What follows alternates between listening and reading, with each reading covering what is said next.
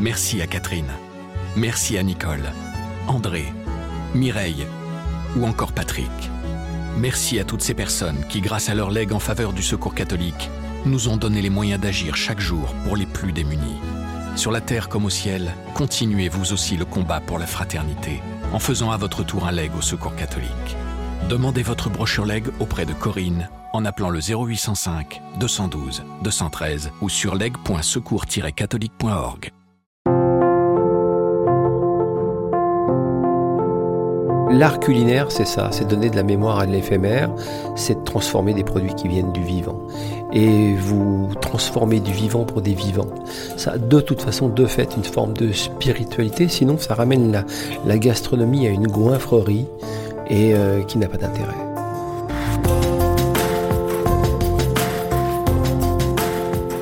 Originaire du quartier populaire de Ménilmontant, Thierry Marx dirige aujourd'hui plusieurs restaurants prestigieux en France et en Asie.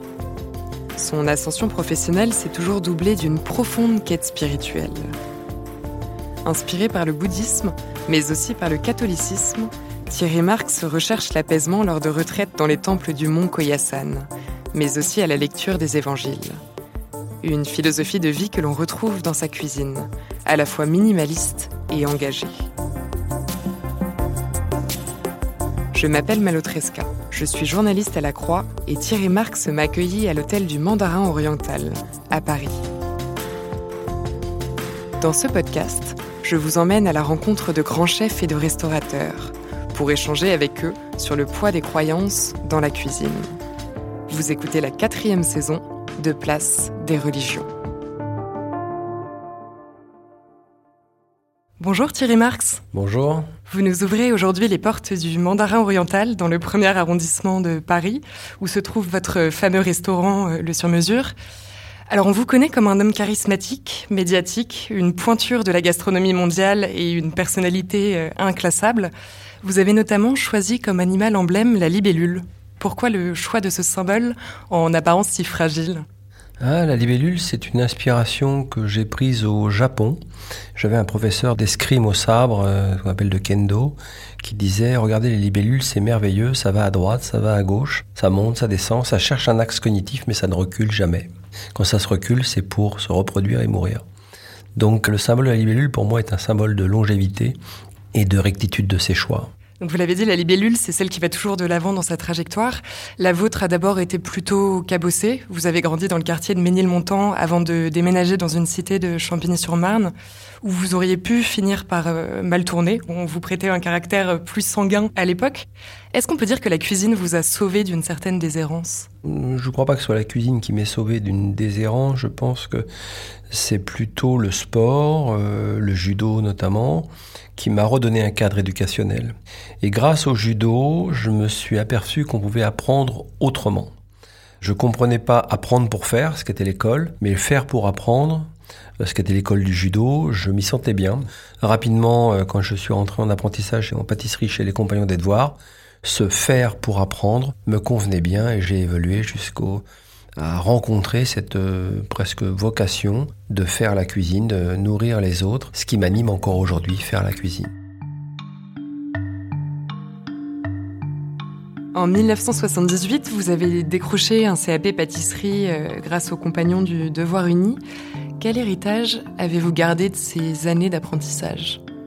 La force de la transmission, le, respect de nos aînés, la force de nos anciens bien sûr, et puis euh, beaucoup de choses, hein, le, sens de la parole donnée, le sens de l'honneur, une certaine spiritualité dans, le fonctionnement euh, à l'époque de ces compagnons des devoirs et surtout cette capacité que ces hommes avaient à nous faire grandir et à nous faire nous épanouir dans l'excellence. Et ça, c'est, je leur dois encore beaucoup. Dans les quartiers populaires où vous avez grandi, vous avez côtoyé très tôt divers milieux sociaux, diverses religions. Votre mère notamment était catholique. Votre grand-père Marcel, lui, était un, juif communiste qui a fini par euh, rejeter en bloc la religion. Que retenez-vous de cette éducation euh, religieuse? C'était étonnant. La, religion n'avait pas d'impact ou d'emprise euh, dans notre milieu familial parce que tout le monde était discret sur son fonctionnement. Donc euh, mon grand-père avait euh, des idéaux politiques qui l'ont emmené jusqu'en 1953 à croire que le communisme pouvait apporter quelque chose. Il a été beaucoup déçu par rapport à ça. Il a donc quitté le Parti communiste, mais ne s'est jamais rapproché d'une religion, ni du judaïsme, ni du catholicisme, bien qu'il ait euh, beaucoup de respect pour le catholicisme, parce qu'il défendait cette notion de prêtre ouvrier. Ma maman, c'est venu beaucoup plus tard. Je crois qu'elle avait mis un petit peu en discrétion euh, le fait qu'elle était catholique, mais euh, quand elle a eu euh, la possibilité de le faire, elle était liée à la paroisse de la petite ville de Saint, où elle œuvrait dans ce qu'on peut faire pour servir une paroisse. Et je pense que ça lui amenait du réconfort et du partage et du lien social. Vous aussi, vous avez été euh, animé assez tôt par une quête spirituelle, d'abord en faisant des marches vers la prière. Euh, que recherchiez-vous alors, euh, notamment en allant apprécier seul le silence des églises? Le, silence. Le, bruit est une pression excessive, les bruits du monde moderne. Et je trouvais que l'enceinte d'un lieu de culte, et notamment d'une église, je me souviens très très bien de l'église de Ménilmontant, j'y passais beaucoup de temps. Je retrouvais aussi dans ces églises euh, un apaisement euh, extrêmement fort, donc j'ai continué à faire des retraites euh, ensuite et à découvrir les, les écritures, et ça me faisait beaucoup de bien.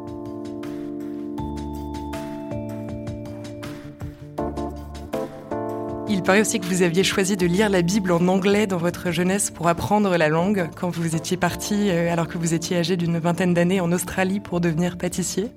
C'est complètement vrai, c'est-à-dire que je n'avais pas vraiment le choix.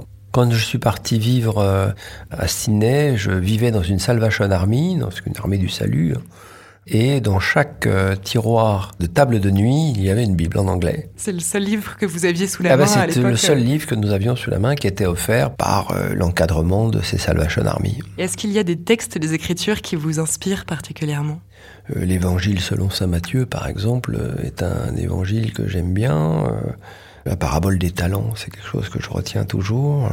Il y a eu effectivement des textes euh, qui sont extrêmement inspirants euh, quand on conduit sa vie avec certaines règles. Cette parabole des talents, elle a des échos particuliers dans votre parcours? Oui, oui, mais encore maintenant, euh, qu'as-tu fait de ton talent? Quand on a un talent, il faut investir sur ce talent pour son propre épanouissement, mais pour le bien de tous, parce que quelqu'un qui est épanoui et qui est positif rayonnera. Et enterrer son talent par paresse ou par euh, peur euh, est quelque chose d'extrêmement euh, détestable, je trouve. Donc la parabole des talents, je le retiens très régulièrement et je le ramène très régulièrement. Ensuite, vous avez été initié au bouddhisme. Par quel biais êtes-vous entré dans cette voie-là? Alors, c'était une démarche assez personnelle. Je pensais, avant d'aller au Japon, qu'on était bouddhiste quand on était au Japon. Et euh, lors d'un voyage où je faisais des jeunes et des retraites, j'étais au mont Koyasan. Et au mont Koyasan, euh, je découvre, oui, un peu du bouddhisme, mais surtout du shintoïsme. Et euh, je découvre que le bouddhisme shintoïste était un bouddhisme intéressant, très lié à la nature et à la méditation. Et j'ai plutôt découvert le bouddhisme de cette façon-là en quête d'un apaisement et d'une spiritualité, mais en même temps d'une spiritualité qui me mettait en face de mes responsabilités, de mon impact social, de mon impact environnemental. Et donc, comme ça m'apaisait et comme ça me faisait du bien et que ça me faisait réfléchir, j'ai continué à œuvrer, à faire, à pratiquer, à méditer.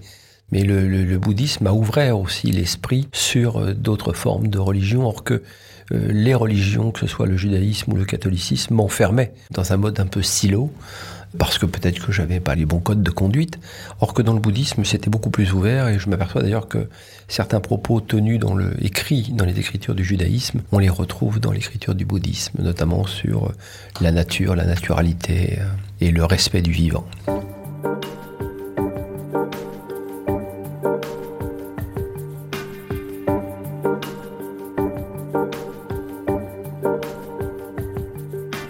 J'aimerais vous faire lire un court extrait de l'un de vos ouvrages, euh, La stratégie de la libellule, la méthode corps-esprit, paru aux éditions du Cherche Midi en 2018. Alors c'est un petit livre très intéressant, en forme d'abécédaire de tous ces mots qui ont une résonance particulièrement euh, forte dans votre vie. Et voici justement ce qu'on peut trouver à l'occurrence bouddhisme. Alors, On pourra bien l'étiqueter comme on voudra, il se trouve que pour moi, cet accès à la spiritualité fut le seul moyen de trouver l'apaisement, mais aussi l'énergie nécessaire pour résister au tourbillon de nos vies.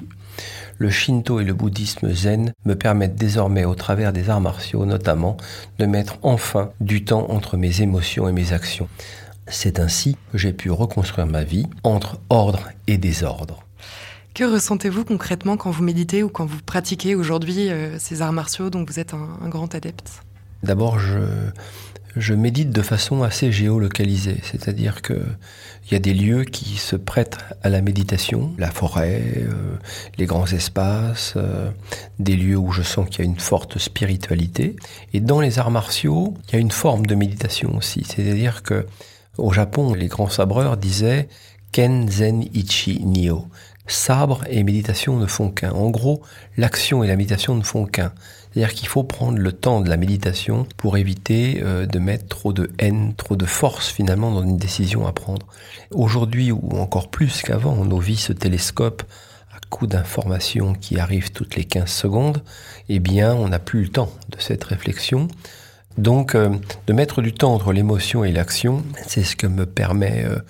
Toujours la méditation et la pratique des, arts martiaux.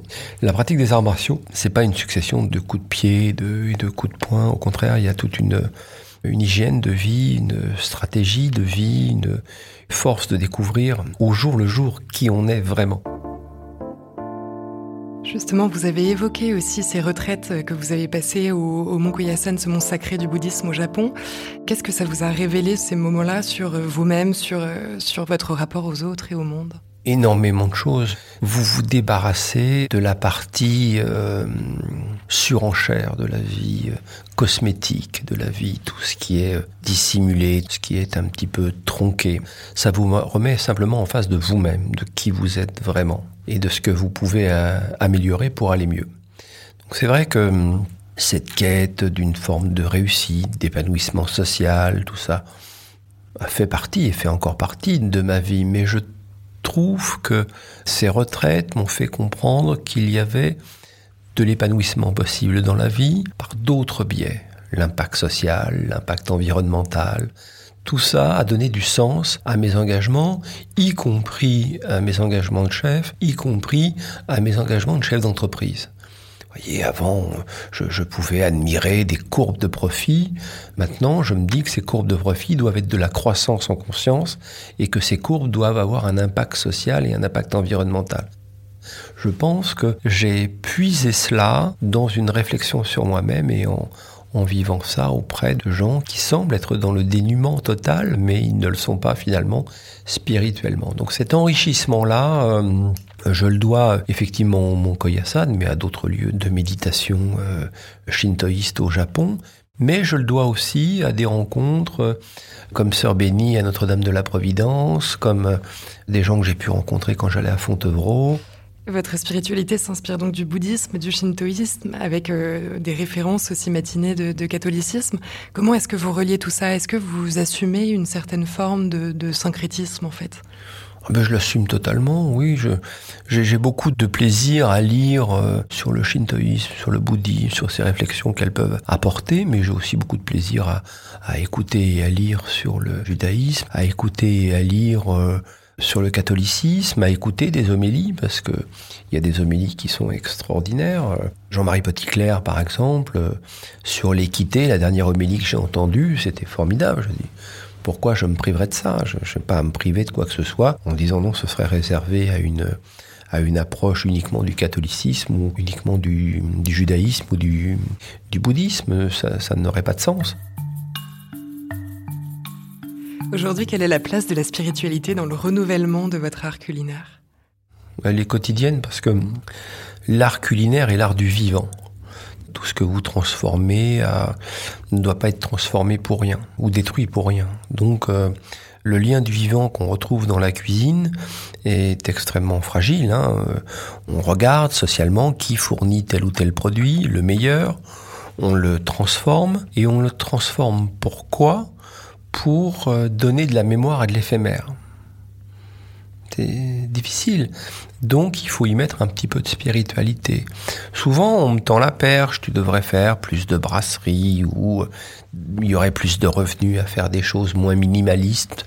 Euh, ça m'intéresse beaucoup moins. Je, garde dans l'aspect spirituel de la gastronomie le fait que la cuisine ça se regarde, ça se médite et ça se mange. Et vous pouvez pas inverser ça. C'est, c'est, pas possible. Si vous portez pas un regard sur ce que vous mangez en, en conscience ou en pleine conscience, même si c'est un mets modeste, il se passera pas grand chose. La cuisine, c'est ça. C'est regarde et tais-toi, apprends et comprends. Ensuite, tu pourras innover. Euh, l'idéal pour moi, l'idéal de mon prochain restaurant, c'est euh, semer, euh, cueillir et cuisiner. Ce qu'était la spiritualité dans la cuisine, vous prenez un temple bouddhiste euh, c'est comme ça que ça se passe. Vous preniez euh, l'abbaye de Fontevraud, euh, c'est comme ça que ça se passait, mais dans énormément d'abbayes ou de lieux de culte liés au catholicisme et dans le judaïsme, c'était la même chose.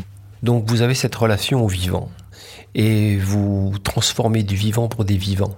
Donc ça, a de toute façon de fait une forme de, de, spiritualité, sinon ça ramène la, gastronomie à une goinfrerie et euh, qui n'a pas d'intérêt. Donc je pense que dans le côté éducatif de cette spiritualité au travers de la cuisine, il y a tout un cheminement de l'être humain qui est extrêmement euh, intéressant.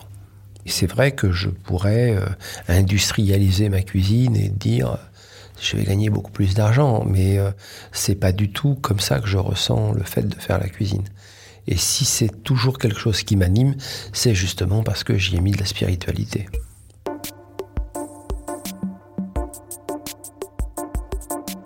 Que vous apportent vraiment concrètement ces enseignements spirituels et cette philosophie de vie dans l'organisation de vos brigades, dans votre, dans votre management aujourd'hui? Ah, C'est simple, je pourrais répondre en deux mots. Dur avec les faits, bienveillant avec les gens. Les faits sont les faits, les faits sont pas négociables. Vous ne réussissez pas votre mission, vous ne réussissez pas à faire une recette, ce sont des faits. Il faut vous accompagner, vous aider, vous améliorer techniquement.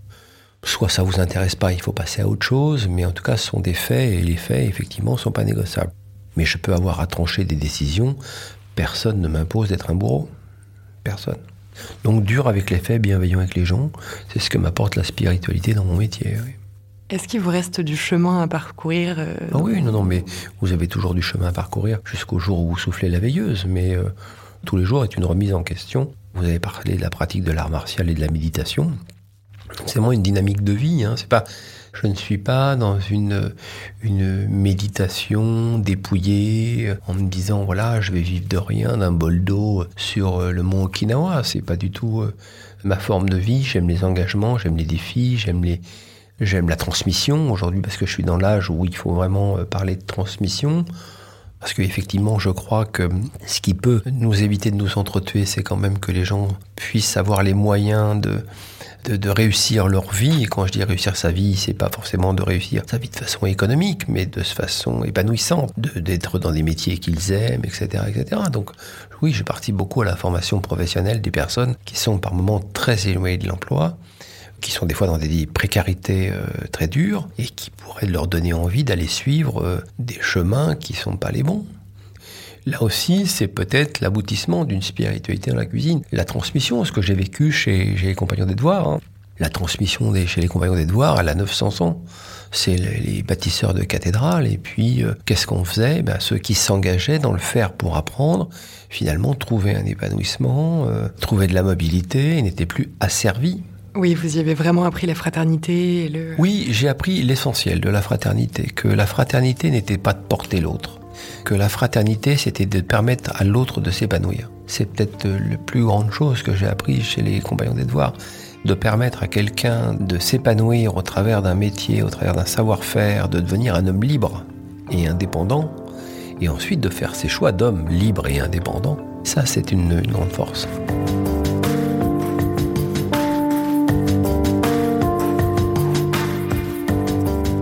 Venez d'écouter un épisode de la quatrième saison de Place des religions. S'il vous a intéressé, n'hésitez pas à le partager et à vous abonner à notre podcast. Place des religions est à retrouver sur toutes les plateformes, sur le site et l'appli La Croix.